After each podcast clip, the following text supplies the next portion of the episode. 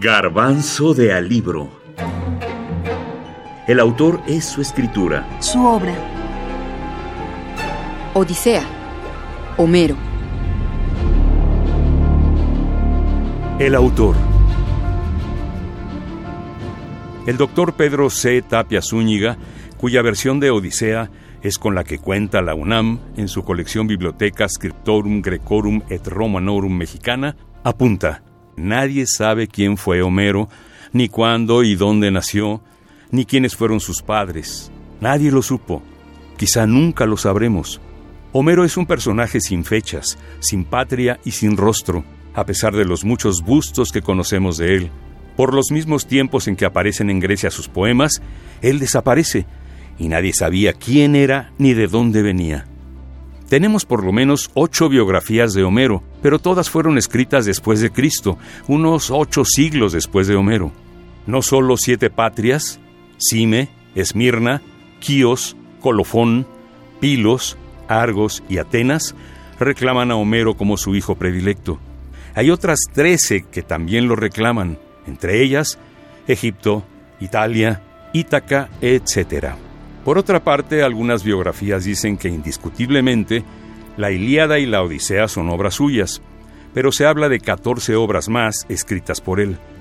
Aunque lo leamos en alguna de esas vidas, no vamos a creer que fue hijo de Meleto, un río, y de la ninfa Criseida, o que fue hijo de Apolo y de la musa Calíope. Se dice que se llama Homero porque fue entregado como rehén tras ciertas guerras, y que fue ciego de nacimiento, o mejor dicho, que lo fue porque venció las pasiones, las cuales entran por los ojos. Según parece, ni siquiera es seguro que su nombre Homero sea griego. Los antiguos se rompían la cabeza intentando explicar la etimología de su nombre. Luciano de Samosata, siglo II después de Cristo, en sus historias verdaderas, narrando su estancia en la isla de los bienaventurados, escribe: Aún no transcurrían dos o tres días cuando yo, Acercándome al poeta Homero, pues ambos teníamos tiempo libre, le pregunté también, entre otras cosas, de dónde era, haciéndole notar que efectivamente esa cuestión hasta ahora aún se discutía entre nosotros. Respondió que él sabía muy bien que unos lo creían de Quíos, otros de Esmirna y muchos de Colofón. Sin embargo, afirmó que él era un babilonio y que entre sus conciudadanos no era llamado Homero, sino Tigranes. No hay que desanimarse, concluye el doctor Pedro Tapia Zúñiga. Es posible destruir a Homero. Sin embargo, como decía Goethe en 1827, nada y nadie puede destruir sus poemas, la Ilíada y la Odisea. Pero yo diría, por ejemplo, pensando en los temas de la Odisea, temáticamente en la Odisea hay tres asuntos más o menos independientes, ¿sí? Probablemente tejidos sí, entre sí. primero, desde luego, el retorno a casa, ¿no? De un combatiente de la guerra de Troya, eso es lo que ya nos queda claro. Eh, segundo, está este, las aventuras de alguien que viaja a tierras el fin del mundo e incluso al mundo de los muertos. Y finalmente el tercer tema es el viaje, el primer viaje fuera de casa del joven Telémaco, hijo de Odiseo, en busca de su padre, ¿sí?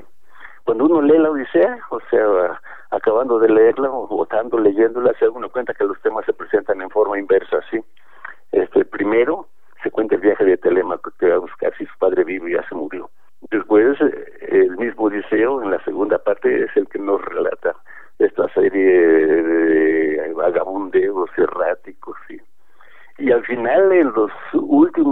12 libros del poema es curioso, sí.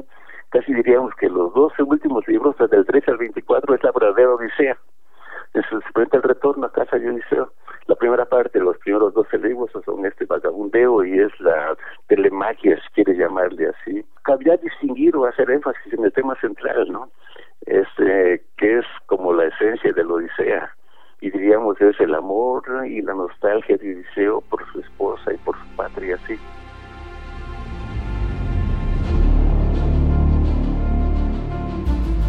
Dr. Pedro C. Tapia Zúñiga, Instituto de Investigaciones Filológicas, UNAM.